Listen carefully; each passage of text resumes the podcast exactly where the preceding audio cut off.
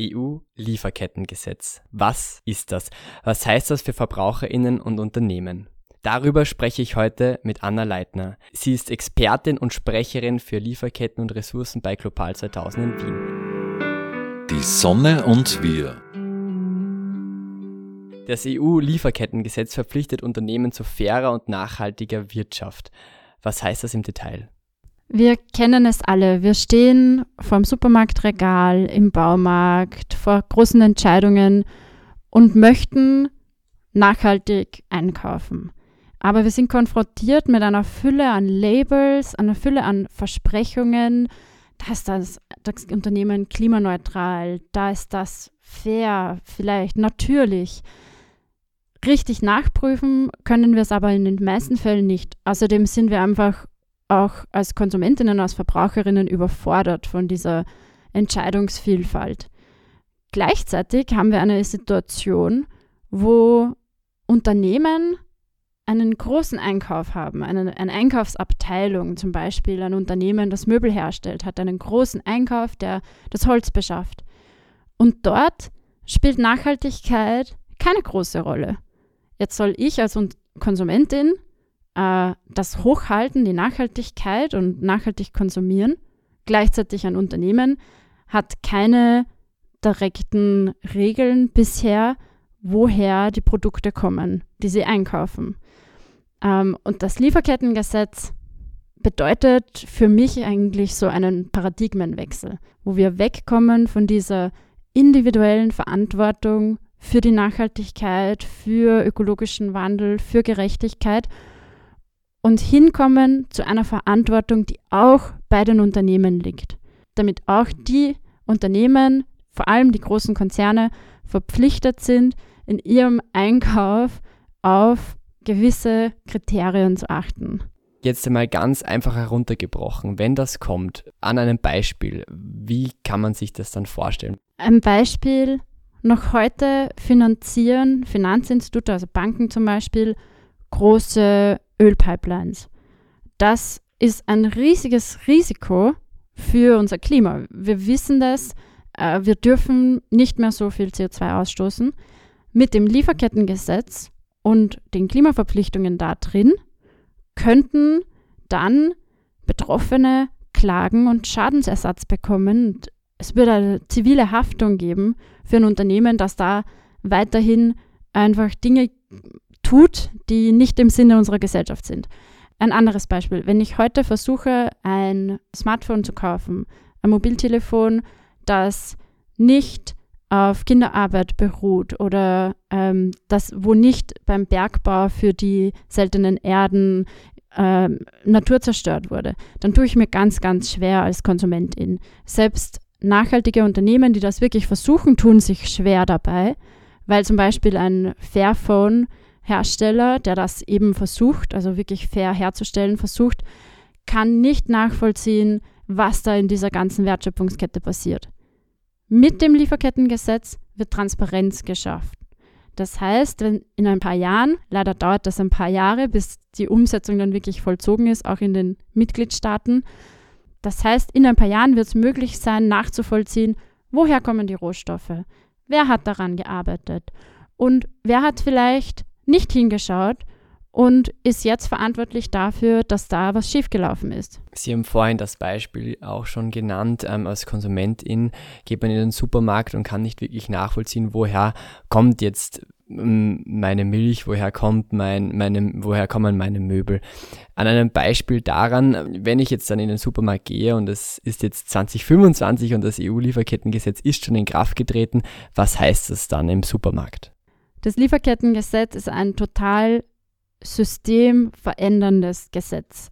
Es setzt auf einer Ebene an, die recht ungreifbar ist, weil es natürlich nicht, weil, weil es nicht um eine Produktkennzeichnung geht wieder, ähm, sondern weil wir wirklich schauen, dass die Unternehmen in ihrem Ablauf im Unternehmen eine Risikoprüfung machen. Und dadurch wird sich auch werden sich auch die Effekte ähm, langsamer einstellen als jetzt mit einer strikten zum Beispiel Kennzeichnung oder einem Importverbot für Produkte aus bestimmten Regionen.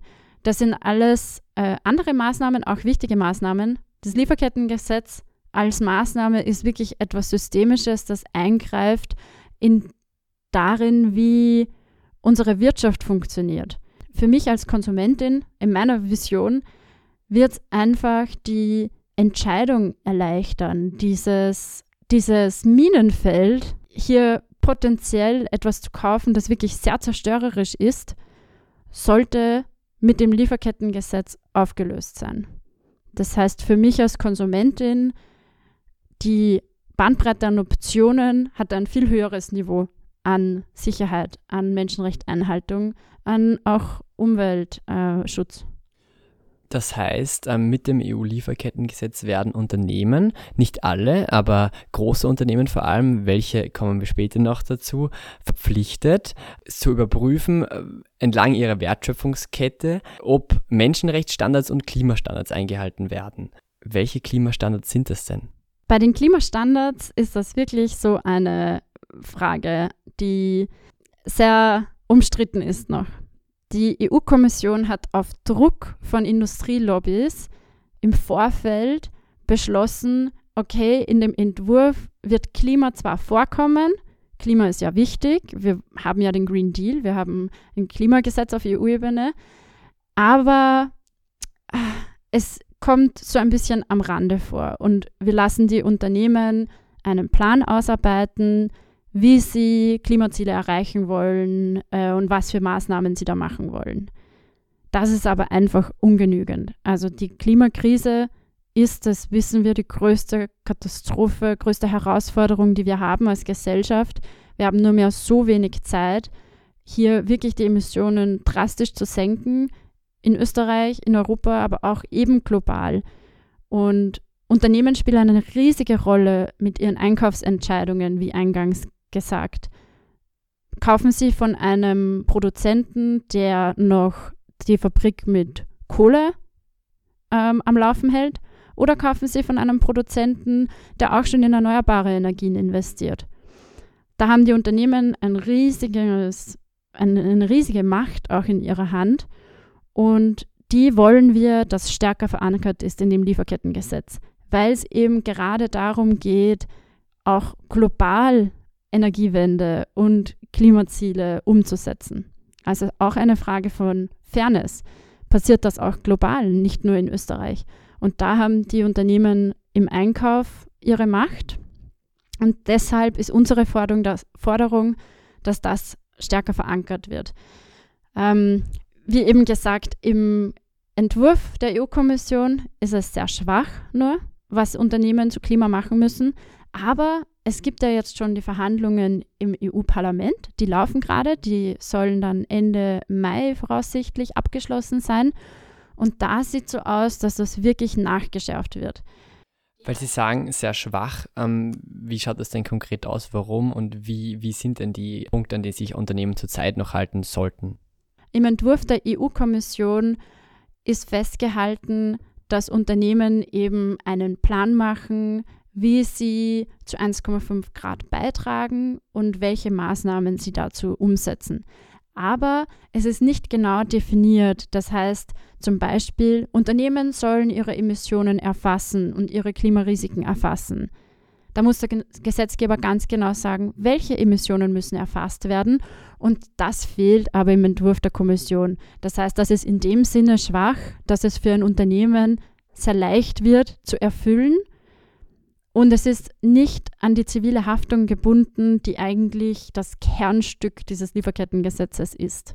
Deswegen so dieses am Rande, also wir machen Klima, aber so am Rande ist nicht Teil des Kernelements und hat dadurch auch keine Durchsetzungskraft im Entwurf der Kommission. Genau, über diesen ja. Entwurf will ich noch weitersprechen, denn es werden auch nicht alle Unternehmen verpflichtet, dabei zu sein beim EU-Lieferkettengesetz, nämlich mit äh, Kleinst- und Mittelunternehmen nicht, denn es gibt gewisse Schwellen, die Unternehmen verpflichten. Welche Schwellen sind das denn? Die EU-Kommission hat da relativ wahllos, kann man so sagen, einfach Schwellen festgelegt, auch auf Druck hin. Ähm, Und die sind jetzt festgelegt bei 500 MitarbeiterInnen und 150 Millionen Euro Jahresumsatz, wobei es dann Risikosektoren gibt. Da gehören dazu Textilien, Landwirtschaft, Mineralien, Metallerzeugung, wo das schon ab 250 MitarbeiterInnen und 40 Millionen Jahresumsatz gilt. Wichtig ist dabei auch, das Lieferkettengesetz soll laut dem Entwurf auch für Unternehmen gelten, die in der EU tätig sind, aber nicht notwendigerweise europäische Unternehmen sind. Das heißt, nicht EU-Unternehmen mit diesen Schwellenwerten, die diesen Umsatz eben in, Öst, äh, in Europa erzielen, sollen da auch dafür gelten. Sonst würde man ja nicht EU-Unternehmen bevorzugen. Wie finden Sie diese Schwellen? Es basiert dieses ganze Konzept der Sorgfaltspflicht, die da im Lieferkettengesetz verwendet wird, auf bereits international anerkannten Standards. Da gibt es von den Vereinten Nationen Standards, auch von der OECD, die auch schon von vielen Unternehmen freiwillig umgesetzt werden. Und diese Standards gelten für alle Unternehmen, weil da ist ganz groß das Prinzip der Verhältnismäßigkeit verankert. Das heißt, ein kleines Unternehmen hat kleine Verantwortung. Ein großes Unternehmen hat große Verantwortung. Wir finden auch als zivilgesellschaftliche Bewegung, wo Global 2008 Teil ist, dass auch das EU-Lieferkettengesetz mal grundsätzlich für alle Unternehmen gelten soll. Damit sind die Regeln klar. Und dann gilt natürlich das Prinzip der Verhältnismäßigkeit. Ein kleiner Tischler im Bregenzer Wald wird nicht für große ähm, Zerstörungen irgendwo im Amazonas zur Verantwortung gezogen werden. Aber ein großer Holzhändler schon. Das ist eben dann besser aus unserer Sicht festzulegen, was sind die Verantwortlichkeiten von kleinen, von großen, als hier einfach zu sagen, das ist eine Schwelle und darüber, darunter bist du in oder bist du out. Mm, weil natürlich indirekt dann eigentlich alle Unternehmen Teil einer Wertschöpfungskette sind und in irgendeiner Weise auch zu spüren bekommen werden, wenn so ein Lieferkettengesetz verankert wird. Mit dem EU-Lieferkettengesetz werden also Unternehmen auch verpflichtet, transparent zu machen, wie ihr Produkt hergestellt wird, welche Zulieferer sie haben, auch indirekte Zulieferer. Und ähm, wenn sie das nicht machen, wenn sie das nicht transparent machen oder wenn sie da Menschenrechtsverstöße haben oder auch Klimaverstöße, soll es dann Strafen von der EU geben. Wie hoch sollen dann die Strafen sein? Also es gibt für einen Verstoß von der Sorgfaltspflicht und einer daraus entstandenen Zerstörung oder Verletzung von Menschenrechten zwei Arten von Sanktionen. Zum einen werden die Mitgliedstaaten ein Sanktionslevel festlegen, das sie äh, einem Unternehmen aufbürden können, also eine Verwaltungsstrafe. Und zum anderen wird es eben diese zivile Haftung geben. Das heißt, dass Betroffene und auch Vertretungen von Betroffenen ähm, die Möglichkeit bekommen, auch an europäischen Gerichten zu klagen. Da ist aber wirklich wichtig zu sagen, auch noch, ach, da gibt es Schwachstellen im Entwurf. Es ist da für unsere Bündnispartnerinnen, die viel mit Betroffenen im globalen Süden arbeiten, wirklich essentiell, dass da an vielen Punkten nochmal nachgeschärft wird. Das heißt zum Beispiel, dass die Betroffenen nicht die Beweislast tragen. Als Betroffener von einem Minenausbauprojekt fällt es mir schwer, alle Informationen über die Tätigkeiten von einem Unternehmen zu haben. Hier sollte die Betroffenen nicht die Beweislast treffen, sondern das Unternehmen muss verpflichtet werden, die ähm, Fakten vorzulegen. Das ist ein Punkt, aber es gibt noch einige weitere Schwachstellen im Entwurf, damit diese zivile Haftung wirklich greift. Da sehen wir aber wirklich das Potenzial jetzt im weiteren Prozess, dass das EU-Parlament eine progressivere Position einnimmt als auch die Mitgliedstaaten und im gemeinsamen Aushandlungsprozess, wenn wirklich die Zivilgesellschaft sehr genau hinschaut, werden wir dann noch zu einem guten Ergebnis kommen. Hoffentlich. Wir müssen, wir haben keine andere Wahl. Das ist die bittere Realität in unserem heutigen Wirtschaftssystem global, dass es für Konzerne durchwegs billiger ist, nicht hinzuschauen und zu akzeptieren, dass Menschenrechtsverletzungen passieren, zu akzeptieren, dass Umweltzerstörung passiert. Mit dem EU-Lieferkettengesetz haben wir ein Werkzeug in der Zukunft in der Hand, um hier für eine Balance zu sorgen, schrittweise. Es ist kein Wunder natürlich. Es wird keine, es wird keine Wunderlösung sein, dieses EU-Lieferkettengesetz, aber es ist ein Werkzeug. Und natürlich braucht es dann Strafen, die hoch genug sind. Wo sehen Sie denn noch Schlupflöcher für Unternehmen im EU-Lieferkettengesetz? Was noch eine heiße Debatte ist, ist, welche Zulieferer, welche Teile der Wertschöpfungskette liegen denn in der Verantwortung von einem Unternehmen. Es wird jetzt massiv Druck gemacht von einigen Industrievertretungen und allen, die wollen, dass der Status quo so bleibt, dass ein Unternehmen nur für den direkten Zulieferer verantwortlich ist. Wir haben das in Deutschland gesehen. Dort gibt es ein Lieferketten-Sorgfaltspflichtgesetz. Das ist seit heuer gültig. Da haben wirklich die, hat die Gegenwehr quasi erreicht, leider, dass nur der direkte Zulieferer relevant ist. Was passiert aber dann? Gerade Produkte, gerade Rohstoffe aus dem globalen Süden gehen ja über mehrere Schritte von der Quelle zum wirklich verantwortlichen Konzern. Und wenn nur der direkte Zulieferer relevant ist, dann ist da nur der Zwischenhändler eigentlich erfasst und nicht wirklich die Rohstoffquelle. Wir brauchen ein Lieferkettengesetz, das die ganze Wertschöpfungskette umfasst. Und auch da ähm, ja, werden auch noch, wird noch versucht werden, weitere Schlupflöcher einzufügen. Auch da werden wir ganz genau hinschauen müssen als aufmerksame Zivilgesellschaft, damit wirklich alle Schlupflöcher gestopft sind und von der Quelle bis ans Lebensende auch von einem Produkt das Unternehmen dann zuständig ist. Gerade und da eben wieder in Verantwortung die großen, die große Verantwortung tragen. Auf EU-Ebene wird also gerade sehr stark diskutiert. Wer ist denn auf EU-Ebene für was? Welche zwei großen, ähm, unter Anführungszeichen, Parteien gibt es denn da? Ja, auf der einen Seite stehen alle, die ein Anliegen haben, unser derzeitiges Wirtschaften und Handeln in der Welt fairer und nachhaltiger zu gestalten.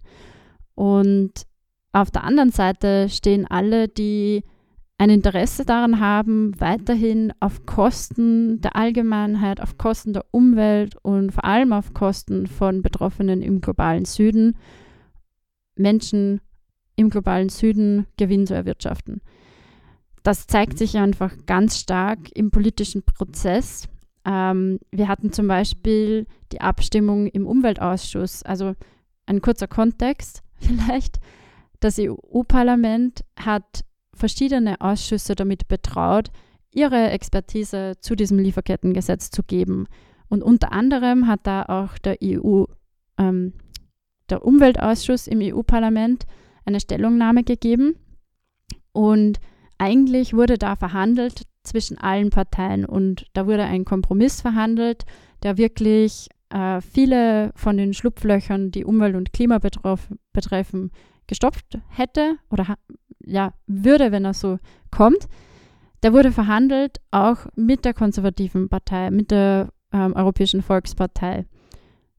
Aber als dann der der Abstimmung kam, haben die konservativen Abgeordneten plötzlich nicht mehr für diesen Kompromiss gestimmt. Das ist etwas, das wir in mehreren Abstimmungen jetzt schon gesehen haben und das wird wirklich die große Frage auch in Richtung ähm, Plenum und dann in Richtung Trilog. Das heißt, wenn dann die Kommission mit den Mitgliedstaaten im Rat und dem EU-Parlament verhandelt, wie die finale Richtlinie ausschaut es ist einfach sehr viel Druck da von Unternehmen, die den Status quo so behalten möchten. Verstehen Sie diese Unternehmen? Naja, sie müssen ja im internationalen Wettbewerb auch zurechtkommen und da gibt es dann schon diejenigen, die sagen, und ähm, das sind auch gar nicht so wenig, naja, äh, wenn jetzt eine Firma aus China und ich konkurriere mit einer Firma aus China zum Beispiel, ähm, die können sozusagen machen, was sie wollen, unter Anführungszeichen, ähm, dass sich EU da nicht zu Tode reguliert. Wenn ein Unternehmen aus China in Europa verkaufen möchte, dann gelten auch dieselben Schwellen für die Gültigkeit des Lieferkettengesetzes. Es ist aber eine Scheindebatte unserer Meinung nach, weil immer mehr sichtbar wurde in den letzten Jahren, wie wichtig transparente und durchschaubare Lieferketten sind für die Resilienz. Wir haben während der Corona-Krise gesehen, was passiert, wenn wir als Gesellschaft plötzlich draufkommen, ah, wir produzieren gar keine Masken, wo bekommen wir die Masken her? Was ist mit Impfstoffen? Wir haben jetzt ähm, infolge des Angriffskriegs Russland auf die Ukraine gesehen, was passiert, wenn wichtige Energiequellen plötzlich nicht mehr zur Verfügung stehen, was passiert mit Nahrungsmitteln auch, wenn die nicht mehr zur Verfügung stehen und was passiert vor allem, wenn man nicht im Vorhinein vorbereitet ist und darüber Bescheid weiß. Es, ergeben, es ergibt Studie auf Studie, dass Unternehmen, die ihre Lieferketten kennen, die mit ihren LieferantInnen direkt im Austausch stehen, resilienter sind. Das heißt, sie sind krisensicherer. Ich muss mich auch korrigieren. Ich hatte vorher davon gesprochen, dass viele Unternehmen skeptisch sind gegenüber dem Lieferkettengesetz. Aber was wir eher sehen, ist, dass viele, viele Unternehmen sagen, ja, wir versuchen das jetzt schon, wir bemühen uns, aber wir stoßen immer wieder auf Probleme damit und wir haben einfach einen Wettbewerbsnachteil, wenn wir versuchen, das Richtige zu tun. Gleichzeitig sind es die Vertretungen von vor allem ganz großen Konzernen, die teilweise da ähm, auch noch nicht mit der Zeit gehen und deswegen Druck machen gegen jede Neuerung, die einfach auch die Zukunft einläuten könnte. EU-Gesetzgebungen sind ja immer sehr komplex, aber auch sehr spannend. Seit der Veröffentlichung des Entwurfs von der Kommission im Februar 2022, ganz kurz, was ist passiert und was wird wahrscheinlich jetzt in den nächsten Monaten passieren? Kurz zusammengefasst. Die EU-Kommission publiziert einen Entwurf. Daraufhin fangen alle an zu diskutieren und sich ihre eigene Meinung zu bilden. Das heißt, die Mitgliedstaaten setzen eine Ratsarbeitsgruppe ein, so heißt das, im Rat, wo sie darüber diskutieren, äh, was einfach aus Sicht der Mitgliedstaaten wichtiger ist, was ist weniger wichtig und sie finden eine allgemeine Ausrichtung. Das ist im Dezember passiert. Also im Dezember haben die ihre Verhandlungen abgeschlossen. Im EU-Parlament passiert das Gleiche. Es wird angefangen, die Aufgaben zu verteilen. Okay, wer möchte dazu arbeiten? Ähm, und dann gibt es eben in allen Ausschüssen, das, das zieht sich bei diesem Gesetz, weil sehr viele Ausschüsse sind, insgesamt neun, die da was dazu sagen, abgestimmt, werden Änderungen am Gesetz vorgenommen und dann wird das alles zusammen in eine Ausrichtung und in eine Position des Parlaments gebracht. Das passiert voraussichtlich Ende Mai. Und was dann folgt, ist informell genannt der Trilog, ähm, der normale Gesetzgebungsprozess in der EU, wo dann der Rat, also die Mitgliedstaaten und das Parlament mit ihren jeweiligen Positionen wieder mit der Kommission, die ja den Entwurf eigentlich geschrieben hat, diskutieren und sich treffen in mehreren Gesprächsrunden und dann einen Kompromiss finden. Das wird passieren ab Sommer, wenn die, das Parlament dann wirklich auch eine Position hat. Dann kann das erst losgehen und wird sich so über die nächsten Monate ziehen. Abgeschlossen werden muss das alles, bevor es dann in die nächste Wahlperiode geht. Äh, nächstes Jahr im Frühjahr ist wieder Parlamentswahl und damit ändert sich dann wieder alles. Äh, ja, das heißt, ähm, vor dem nächsten Frühjahr muss das abgeschlossen werden und es hatten dann die Mitgliedstaaten ab der fertigen Richtlinie zwei Jahre Zeit, um das in ihre nationale Gesetzgebung zu überschreiben. Es wird also auch ein österreichisches Lieferkettengesetz geben. In Deutschland gibt es schon eines, seit ähm, jetzt in Kraft getreten im Jänner 2023. Ähm, es muss aber nachgeschärft werden, sofern das EU-Lieferkettengesetz kommt, weil, wie Sie es vorher schon zuerst erwähnt haben, ist, da werden nur die direkten Zulieferer reguliert und nicht die indirekten, also jene, die den direkten zuliefern, unter Anführungszeichen. Gibt es noch bessere Beispiele für ein Lieferkettengesetz? Es gibt in Frankreich ein äh, sogenanntes Loi de Vigilance, also ein Sorgfaltsgesetz, das seit 2017 in Kraft ist. Allerdings ist auch das mit einiger Vorsicht zu genießen.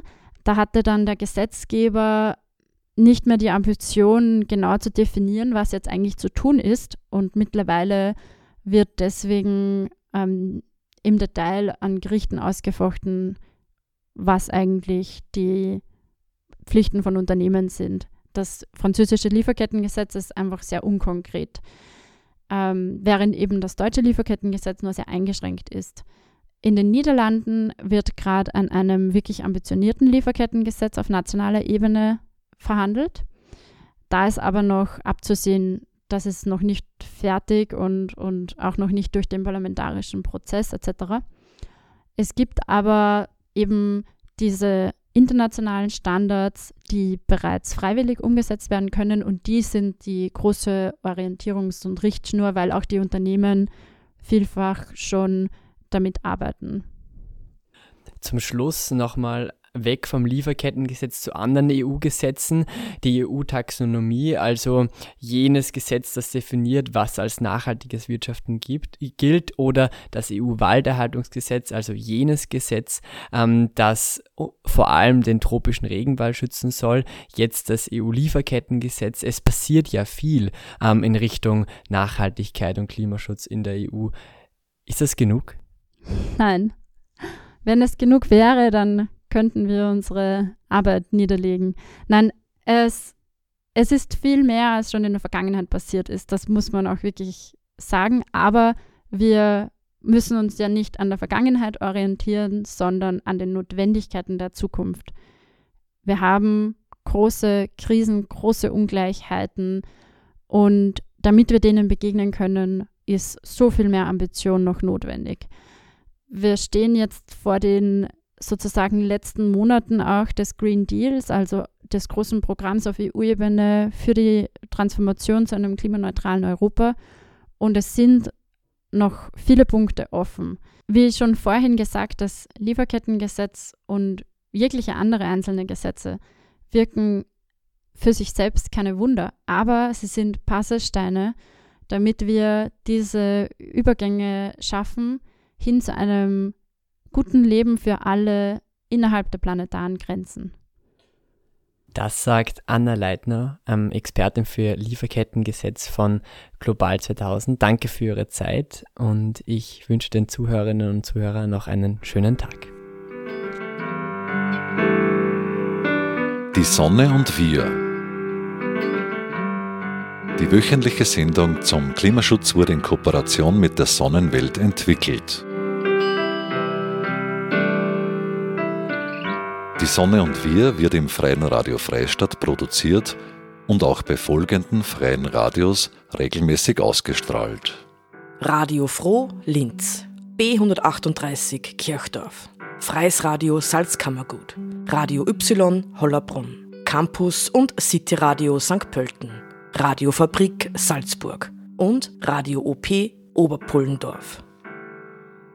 Alle Sendungen stehen auch im Online-Archiv zur Verfügung und können auf diversen Podcast-Plattformen abonniert werden.